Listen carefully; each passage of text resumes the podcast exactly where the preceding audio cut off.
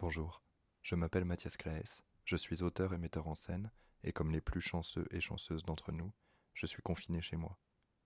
Bénéficiant du chômage, je n'ai pas à prendre des risques pour aller travailler et m'assurer des moyens de subsistance. J'ai écrit il y a deux ans un roman, Anita. Je me propose de vous le lire. Je l'ai séquencé en trente épisodes. J'espère que vous aurez autant de plaisir à l'écouter que j'en ai eu à l'écrire. Épisode 1 Il arrive que tout soit triste et moche. On a beau cligner des yeux, vouloir voir du beau et respirer du bon, rien ne fonctionne. Ce sont des jours comme ça qui vont mal. Il arrive que ça dure longtemps. Il arrive qu'on croit n'en jamais voir le bout. Quand l'éclaircie tant attendue arrive enfin, est-il jamais trop tard C'est une petite ville au nord du pays, perdue dans une campagne sans particularité, assez jolie. La ville est prise en étau entre une route nationale à l'ouest, une rivière à l'est, une forêt au sud et des champs au nord à perte de vue. Cerné. Boulangerie, pharmacie, boucherie, tabac, bar, PMU, école combinée maternelle primaire avec classe à plusieurs niveaux. Plus tard, quand l'enfant grandit, l'obligation de prendre le bus pour le collège, dans une ville voisine, une dizaine de kilomètres. Pour le lycée, c'est encore ailleurs, encore plus loin. On double la distance, on parlera d'internat possiblement.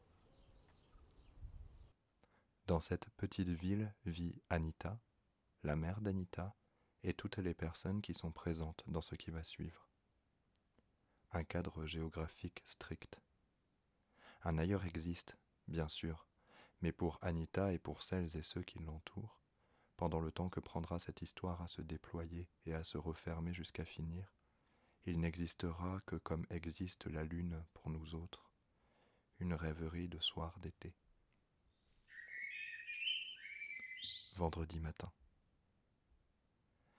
Fabien est en voiture, il écoute de la musique fort.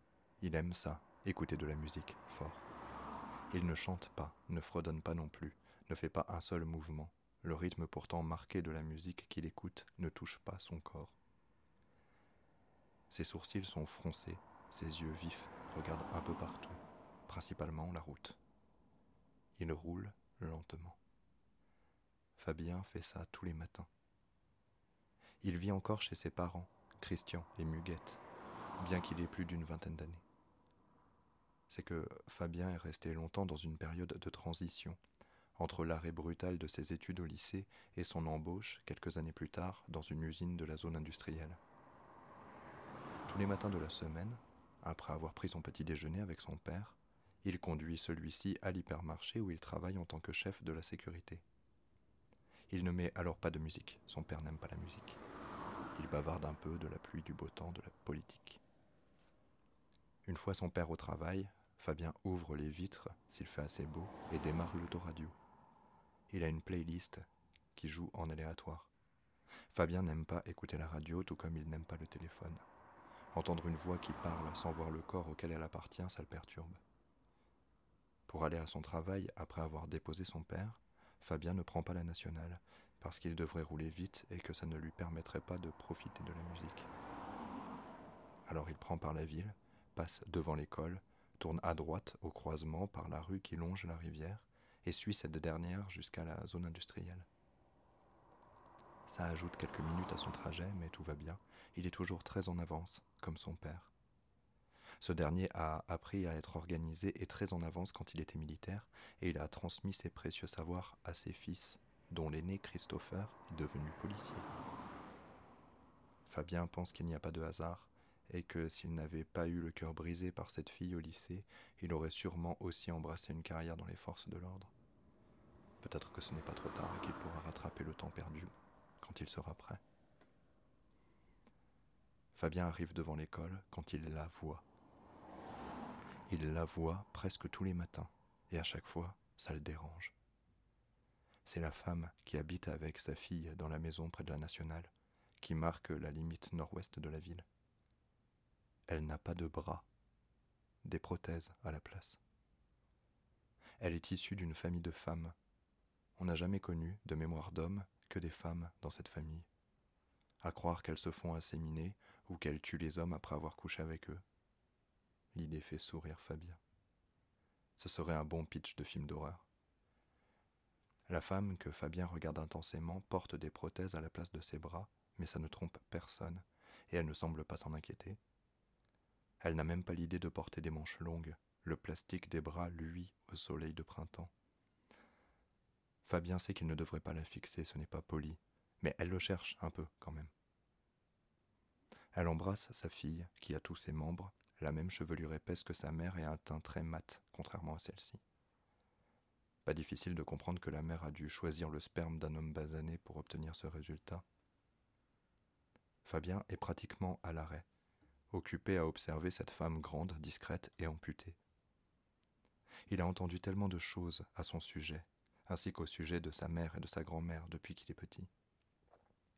Les gens sont gentils en face d'elle, on est quand même civilisé, mais quand les portes sont fermées.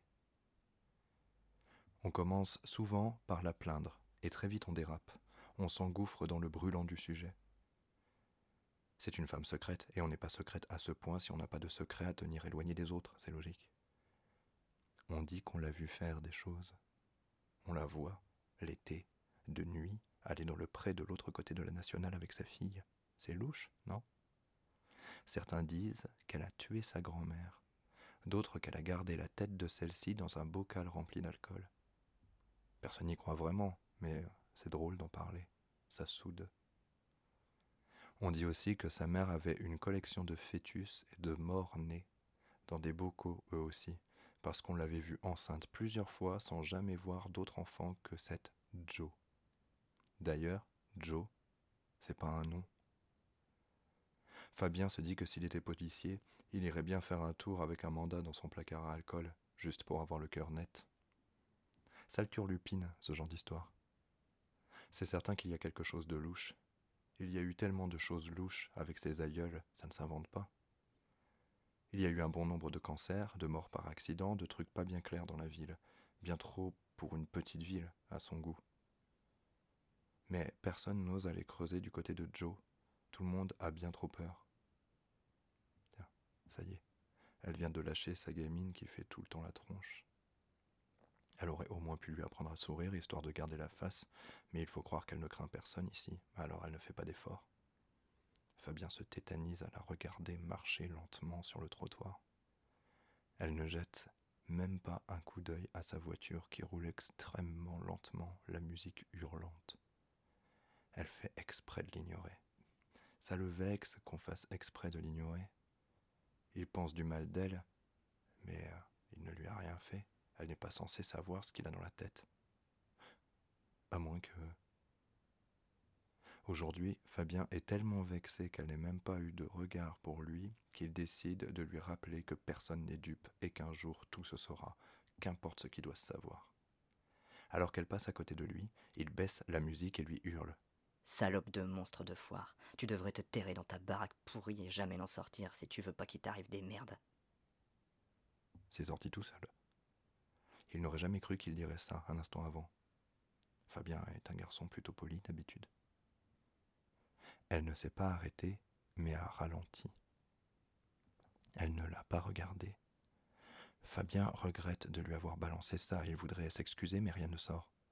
Sa voiture avance extrêmement lentement et il se sent affreusement bête. Alors, pour conclure en beauté, il forme un beau molar et le crache avec vigueur. Il n'a pas réussi à toucher le visage, aussi le molar s'accroche au pantalon de la femme. Perdant radical, autant avoir l'air con avec panache. Pas satisfait, triste comme les pierres et honteux, Fabien ferme sa fenêtre et accélère doucement en augmentant le son.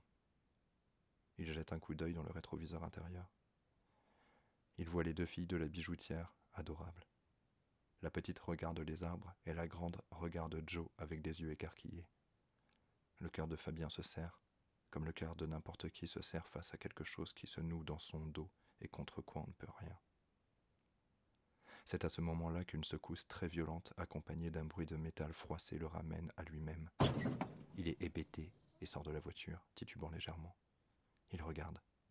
Sa voiture s'est pris un des énormes pots de fleurs en granit que l'autre PD de mer a fait installer cet été. Elle est bonne pour le garage et lui pour arriver en retard au boulot. Alors, il va pour se tourner, espérant voir Joe contempler son désarroi et pouvoir lui dire qu'il est désolé, il ne sait pas ce qu'il lui a appris, il ne voulait pas l'énerver. Une main puissante lui attrape l'épaule.